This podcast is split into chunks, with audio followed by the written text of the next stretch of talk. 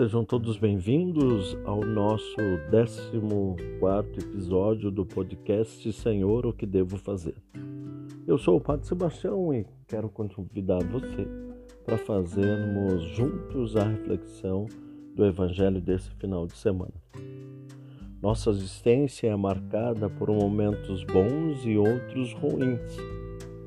A dinâmica de viver exige de nós sabedoria paciência, serenidade para lidar com as variações e as surpresas que nos vêm.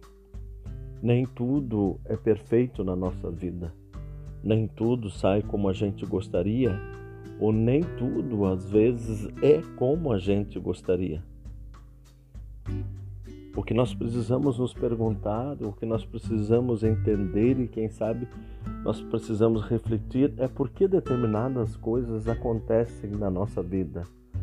Porque em determinados momentos, né, nós somos é, afligidos, porque em determinados momentos nós nos tornamos refém de determinadas situações e não conseguimos encontrar algumas soluções ou não queremos realmente ver a solução que nós precisaríamos tomar diante daquilo que está acontecendo.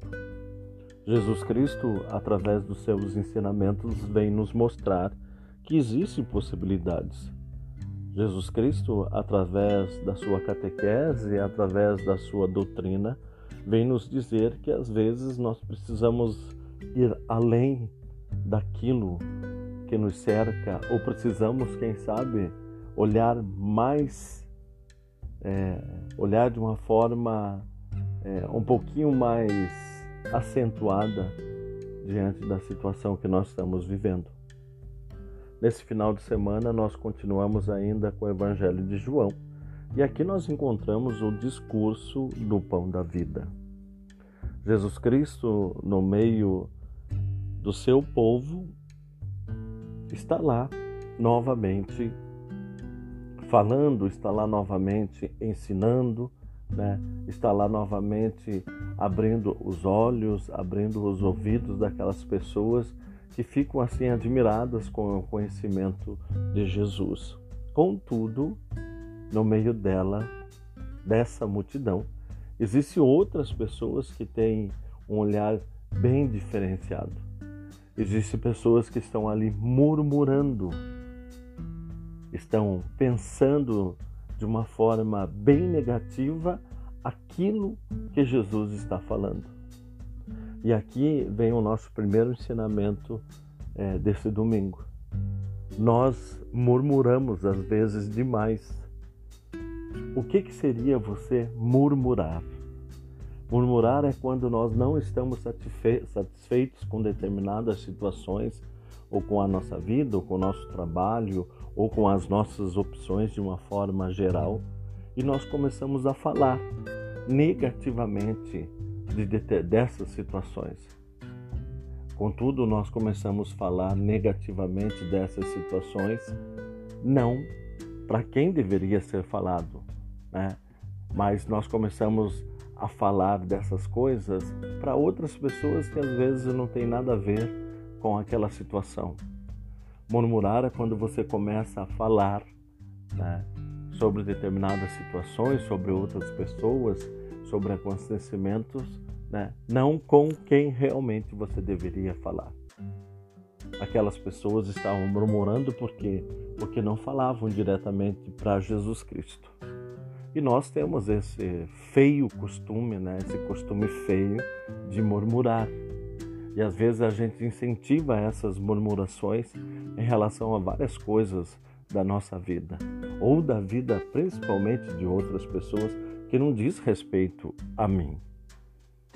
Precisamos estar atentos né, e ver se nós não estamos murmurando demais se nós não estamos incentivando determinadas conversas que não nos ajudam, ou se nós não estamos realmente favorecendo que essas conversas que não são verdadeiras acabam afetando a vida das pessoas que estão e fazem parte do nosso meio. E Jesus, percebendo essa situação, vai novamente comentar, vai novamente falar para aquelas pessoas que ele é o pão vindo do céu. E aí sim isso causa mais estranheza. Mas como ele é o pão vindo do céu? Aquelas pessoas motivadas ainda pelo, pela multiplicação dos pães percebe que Jesus consegue saciar a fome de muitos. Mas como ele é o pão vindo do céu? E aqui Jesus já está pensando naturalmente no futuro, né? Através da real doação que ele vai fazer, vai fazer no altar do Calvário quando ele é crucificado. Ser o pão vindo do céu é aquele que vai alimentar a nossa vida, mas não vai alimentar essa nossa fome de coisas materiais e sim vai alimentar a nossa vida, a nossa existência, o meu interior, a minha alma, vai me preencher, vai me preencher realmente. E é essa a ideia de Jesus Cristo. A partir do momento que você consegue olhar para Deus, a partir do momento que você consegue ver Jesus Cristo, você consegue entender realmente que Ele te sacia. E é esse o grande convite que Ele nos faz que nós pudéssemos realmente ser saciados por Ele. E assim ele vai continuar dizendo que se não me entende como eu sendo o pão do céu, então eu sou o pão da vida. A carne de Jesus a nós oferecida em cada Eucaristia. Encontramos no Senhor a força não para desistir diante dos desafios, sejam pessoais, profissionais ou familiares. Jesus nos dá essa força para que tenhamos coragem de fazer às vezes aquilo que precisamos fazer. A comunhão do corpo de Cristo nos faz viver seu amor e encontrar realmente sentido para a nossa existência. Mas isso precisa ser feito de uma forma espontânea, isso precisa ser feito de uma forma gratuita, isso precisa ser de uma forma totalmente né, disponível da minha pessoa. E às vezes é, nós deveríamos nos perguntar que, motivão, que motivação eu vou à, à, Eucaristia, que motivação eu tenho para celebrar, que motivação eu tenho para comungar, que, celebra, que motivação eu tenho para rezar. Jesus é o pão da vida. Jesus é aquele que sacia a tua fome. Jesus é aquele que te preenche. Jesus é aquele que realmente vai é, acalmar o teu coração, a tua existência. Mas para isso é necessário que você se entregue, que você acredite, que você esteja com Ele, né? por Ele e nele em todos os momentos da tua vida. Esse final de semana também nós estamos celebrando o Dia dos Pais, a vocação paterna. Quando você é chamado através do matrimônio, né, a, a na tua vida, chamado através do matrimônio na tua vida a ser pai. Ser pai é vocação. Então, hoje, nesse domingo, nós precisamos agradecer ao nosso Pai. Nosso Pai Deus, que nos deu vida e nos dá tudo que nós temos. O nosso Pai que nos criou, né? o nosso Pai que nos acolheu, o nosso Pai que nos ensinou, o nosso Pai que nos amou sempre. Né?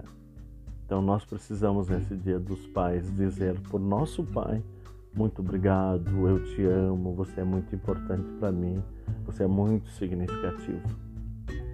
E aí o meu grande convite a você que nos escuta, se você tem o teu pai vivo e tem a possibilidade de se encontrar com ele nesse domingo, abrace o teu pai bem apertado. Diga para ele o quanto você ama, peça desculpa, peça perdão e faça ele sentir o quanto ele é importante para você. Se você já não tem o teu pai e o teu pai já descansa ou está com Deus nosso Senhor, agradeça pelos momentos que você pôde viver com Ele. Faça uma oração, né? e peça que Ele lá do céu cuide de você, das pessoas que você ama. Lembrando que foi graças a um Pai que nós podemos hoje celebrar o dia do nosso Pai, dos pais. Que Deus, nosso Senhor, esteja no teu coração, te abençoe, te ilumine e que você possa ter um ótimo início de semana, pedindo a Deus, nosso Senhor, que nos encha o nosso coração com o pão da vida, com o pão que nós chamamos de Jesus Cristo, nosso Senhor.